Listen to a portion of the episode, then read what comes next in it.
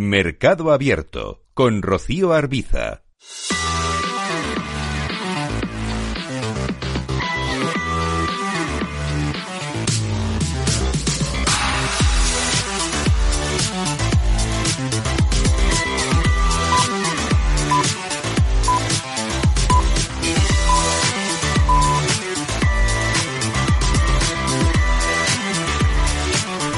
Miramos al mercado de deuda con David Azcona, director de inversiones de Beca Finance Private Banking. ¿Qué tal? David, muy buenas tardes. Muy buenas tardes, Rocío. ¿Qué tal estamos? Muy bien. Bueno, ¿qué, ¿qué, ha sido lo más destacable de esta jornada, la última del mes de noviembre para, para la renta fija? De todo lo que vimos, lo que hemos visto, ¿qué ve más destacable, más interesante? Pues lo más interesante es el, el, leve comportamiento que la renta fija está teniendo, pese a contar hoy con, con catalizadores que hubieran sido más que suficientes para catalizar eh, ganancias adicionales. ¿no? Eh, yo creo que se está juntando un poco la resaca del día de ayer. Ayer tuvimos muchísima, muchísima emisión de deuda corporativa que nos dejó un buen gusto porque eh, existió gran cantidad de demanda que hizo que la colocación o los tipos de colocación fueran eh, eh, más bajos y tenemos también esa duda respecto a qué dirá después del cierre eh, Jerome Powell, sí. eh, cómo saldrá el dato del PCE eh, mañana y del ISM mañana y también en la parte de, de, creación de empleo de, del viernes. ¿no?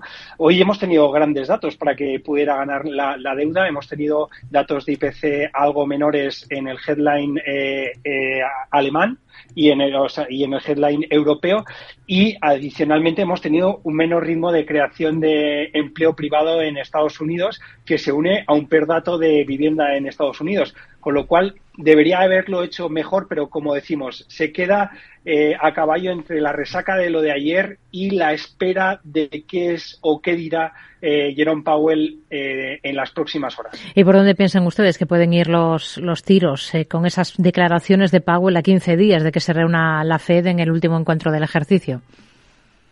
Pues como bien dices, eh, Rocío, el plato fuerte viene dentro de 15 días. Eh, ya hemos tenido unas primeras pinceladas de por dónde van los tiros con el Lagar a principio de la semana, ¿no? Diciendo que queda mucho trabajo por hacer, que los tipos van a tener que seguir subiendo porque no hemos llegado a los objetivos o no estamos en los objetivos de inflación.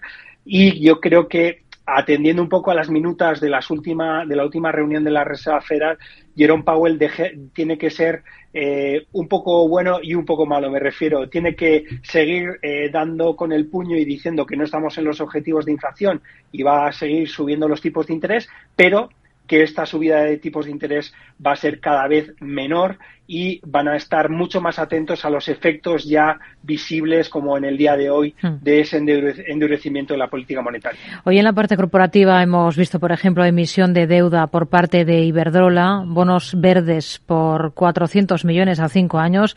¿Ustedes en deuda empresarial en qué tipo de cosas se están fijando ahora especialmente o dónde se están centrando? Pues nos estamos centrando en, en, papeles y en deuda que han tenido un muy buen comportamiento ya en lo que llevamos de, del mes de noviembre. ¿no?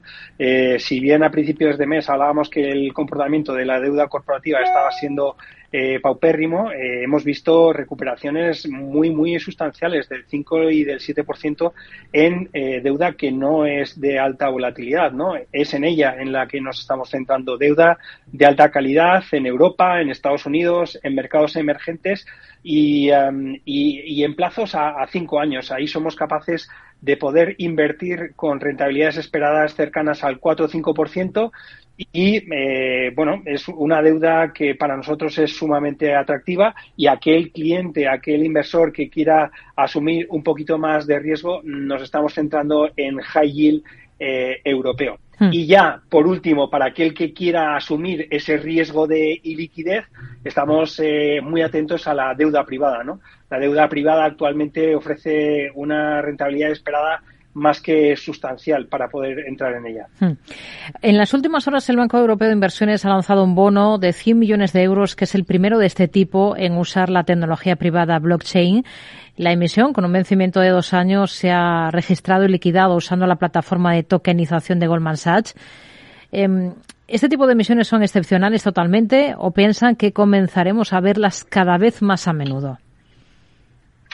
Pues, eh, Rocío, mm, desde nuestro punto de vista son, son excepcionales. Yo creo que lo bueno es que la regulación se está abriendo. La la Unión Europea ya decía en el 2021 que eh, al menos habría el, rango hasta el 25% en la deuda soberana pública para que los Estados miembros pudieran emitir eh, deuda bajo este paraguas de MICA y desde entonces hemos visto muy poquitas emisiones. En la parte privada, pues también a cuentagotas. Eh, Santander creo que el año pasado sacó eh, también emisión cerca de 20 millones de dólares bajo la tecnología blockchain.